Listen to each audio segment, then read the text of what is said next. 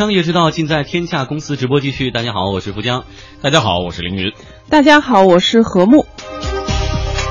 天下公司即将关注是否靠谱，相互保险借助互联网升温，有病互保到底是馅饼还是陷阱？好，这时段呢，我们首先来关注相互保险热潮。互联网相互保险最近呢成了保险圈的热词。天下公司记者了解到，目前呢有抗癌公社、易互助和壁虎等等互助平台，通过互联网平台得以迅速发展。记者在一个互助平台易互助的官网上发现啊，易互助累计注册用户已经达到四十多万人。易互助的客服告诉记者，会员都可以申请帮助，但是需要在加入计划的一百八十天后出示医生诊断书、病历等等相关资料。能否成功被帮助，还需要经过第三方公共评估机构和专家委员会来进行评估。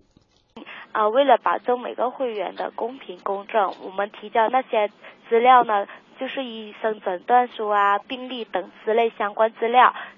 提交之后，我们会交给第三方公估机构跟专家委员会。嗯，在另一个类似平台抗癌公社那边呢，服务人员表示，每一位加入抗癌公社的会员都有保障，若不进行帮助，就会被取消会员资格。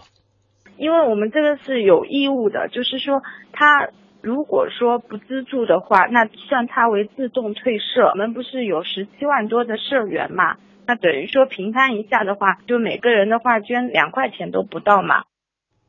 所谓相互保险公司，实际上是投保人基于相互保障的原则设立并共同拥有，为投保人自己经营保险业务的法人组织。因此，与股份制保险公司相比啊，相互保险实现了股东和客户的身份统一，这有利于避免一般性股份制保险公司当中存在的保险人股东与被保险人之间的利益冲突。也就是说，保险人有冲动赚取更多的利润，但是忽略甚至侵害被保险人的利益，实现理赔难等等。诸多问题。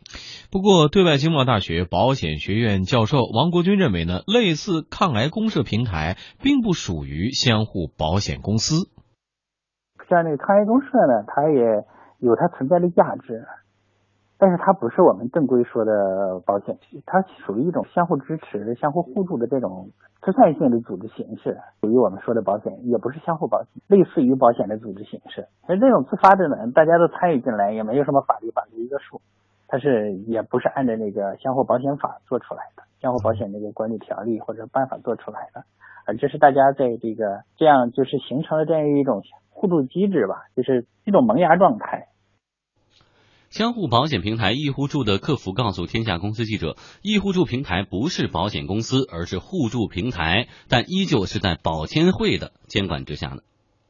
这是个互助平台，不算保呃保险来的，因为它没有。固定保额，而且不用每年说要交多少钱，这个但是它会受保监会监管。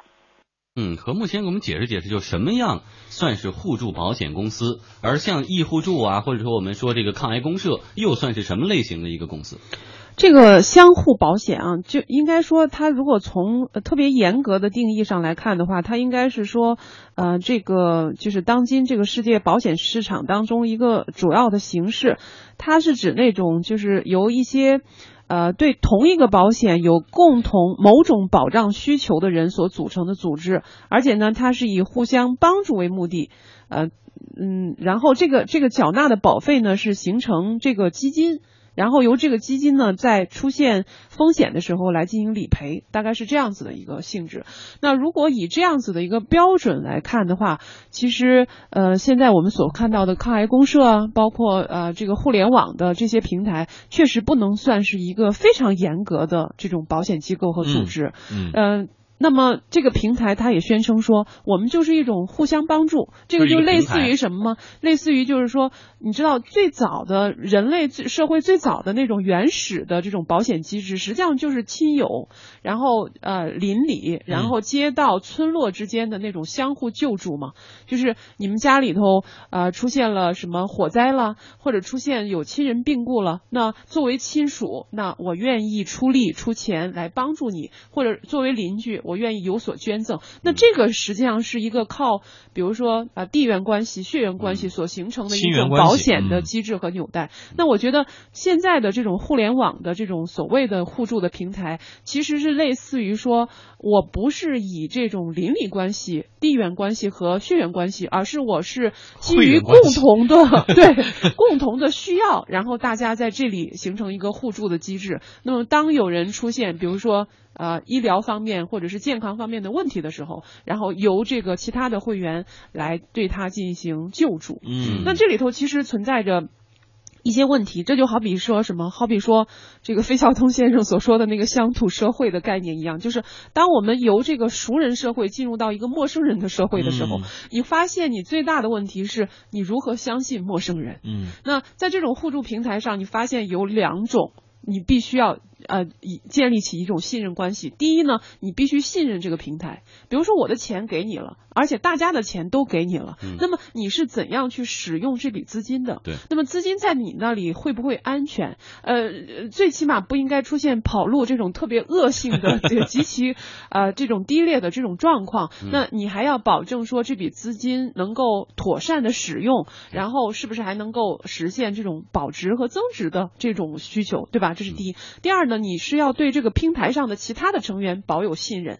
就是我要信任你，你虽然对于我来说是个陌生人，但是我们大家同作为会员，你不能呃在道德上出现瑕疵。比如说你没有得癌症，你说你得了癌症了，嗯然后呢你伸手问这个平台要钱，那如果这样子的案例一再增多的话，那岂不是意味着所有其他人的钱都要被这些人所卷走？嗯，而这个平台他说我们会有第三方的这个考评评估，包括要看你的这个医生化验单，但是也是存在一种可能，会员跟平台勾结，来把大家的保费给支取出来，也有可能。对，这个时候还发现出是出现出这个需要一些监管，比如嗯说是不是呃信息透明，然后是不是有一个第三方作为公证来评估他的会员的信任，嗯然后评估这个第三方平台是否能够取得我们的信任。我觉得还有一个顾虑，就是说，嗯当我自己或者我的家人遇到这种不幸的时候，能不能顺利的得到救助？得到其他人的救助。当我去出钱的时候，我出的很顺利但是当我出现风险的时候，是不是其他人能够救助我？嗯，好，我们继续来为大家介绍。其实随着记者调查的深入啊，借助互联网逐步发迹的相互保险平台，似乎有很多让人怀疑的地方。根据易互助平台显示，前一段时间，易互助平台呢就成功帮助一位癌症妈妈王锦碧女士哈、为其捐助五十万元，用于救治金和生活保障金。但是记者发现，除了在其官网上有具体的信息可供参考以外，没有任何关于这位癌症妈妈的其他信息。哎，所以这个医护处和抗癌公社呢，都向我们天下公司表示，他们都会对资助人的具体资助金额、姓名以及捐助款项的流向、用途进行明确公示。但是公示后，如果普通会员要验证信息的真假，那还是需要付出比较大的成本的。哎，确实呢，我们这个互助的平台上有一位王锦碧女士得癌症了，然后我们拿出五十万给她，但是这个人怎么去核实她的身份，包括她具体的病情，对于普通的会员而言呢，想获得的成本就比较高。据记者了解呢，这家易互助平台申请会员需要缴纳最低十块钱的会费，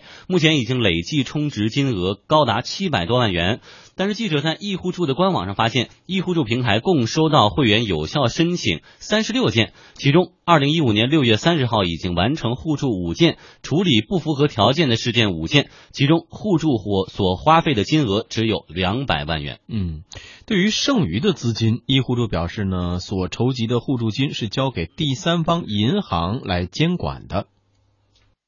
钱的是放在我们招商，放在招商银行大连分行大一银行托管的，是在招商银行。医护处是由放火集团发起的，它这个就是每个会员呢，就是充值的钱呢，它是直接放在招商银行那里的，在那里托管。对外经贸大学保险学院教授王国军表示，这样的平台一旦发生跑路，可能会涉及到商业欺诈。就是如果是他捐款捐款走了，是属于商业欺诈，那属于这个其他的法律来约束，但是肯定不是保险法来约束他。嗯，但是像这样的平台，确实是对我们传统的那种大病保险算是一种补充，是吧？所以它有它存在的合理性，就是如果运用的好的话，会帮助更多的人。但是怎么样能够运用的好，怎么监管，怎么运作？呃，就是我们现在呢，因为呃，这样子的一个平台，我们刚才所说了，就是它的属性，它不属于保险机构，呃，不属于金融组织。那么很显然呢，它就不在这个金融的监管的范围之内。然后呢，呃，就这个平台互助的本身来说的话，它其实还存在，就是从保险的这种性质上来说的话，它还存在很多其他的问题。比如说，保险的意义其实在于分摊风险。嗯。但是你会发现，不同年龄的人、不同性别的人、不同体质的人。他面对的风险是不一样的，然后不同收入的人、不同职业的人，他面对的风险也是不一样的。那所以你在这个时候，你会发现传统的保险机构，那它其实有它的可取之处，对吗？它是通过了一种精算的办法来算出人在不同的生理阶段、不同的年龄的期间，他所面临的风险，比如说癌症的啊这种罹患的风险是不一样的，所以他给你收取的保费是根据这些有。有所不同。那在这样子的互助平台上，你会发现什么呢？你会发现每个人所有的会员所交纳的会费是一样的。嗯。那这里头其实会不会就存在说，不公平？如果我更容易患癌症，嗯，或者是说我的身体，我我处于这样子的一个年龄阶段，我更容易患癌症，我就更容易在这样的平台上去。对。那如果是这样子的话，那岂不是这个平台招募的是更容易得癌症的这样的一批人？嗯，那那实际上是意味着这个平台本身就面临着更大的风险。而且它有一个规定，说就是一百八十天以后，就是说你提交申请以后，一百八十天以后才会给你相应的这个救助，还要出示医生的诊诊断书。所以说有没有可能某一位患者他已经确认了癌症，然后这个时候我需我肯定需要大量的用钱了，这个时候我加入到这个。这个 组织当中，这个也是存在我们对于其他会员的信任程度的问题。我们真的是得要考虑一下，在这个平台上究竟是什么样的人成为他会员。这个状况有点让我想起了 P to P 平台刚刚兴起的时候，嗯，对吧？大家也都是你看解决一种需求嘛，只是这个需求不太一样。那个需求呢，可能是一方面是呃资金，一个是投资的需求，另外一个是需要资金的需求，对吧？搭建一个平台，这个方面呢，这像这样的一个所谓叫呃互保的一个平台，实际上是解决一个呃医疗相互救助、救助的一个需求，更多的是医疗健康方面对健康的需求。但是刚才我们也说了。保险公司诞生至今，其实是一个风控做的最好的公司形式。它是做了充分的这种呃平衡之后，它在保费的收取啊，或者说这个死亡率的调查方面，他是做的非常下功夫的。他的这个所有的精算师啊，都花了非常大的精力来去做这种产品的研发。那么像这样一个平台，当然目的是好的。是吧？能够解决作为一种另外的渠道来补充，但是就我刚才就是何木说的几点分析，就我们普通人都能测算出来，这个当中蕴藏着非常大的风险，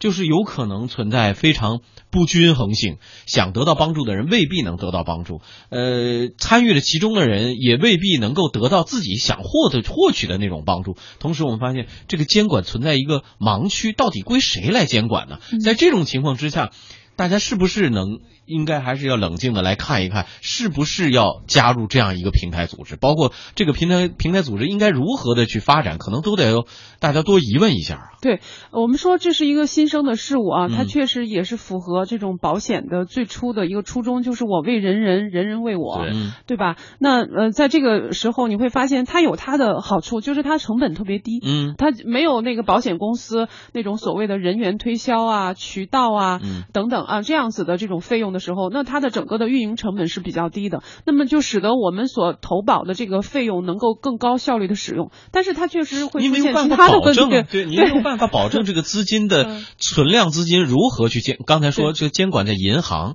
说存在银行里边，可是实际上的调取是由这个平台来调取的。对，银行很难呃承担这种这种监管的这种责任。嗯嗯，在各方面条件都不那么完善，看起来不那么完善，包括参加的这。个公平性以及资金的往来的记录，包括刚才我们也说了，就是至于捐助的这个对象的信息也不是那么透明的情况之下，大家是不是还真真的要谨慎一点？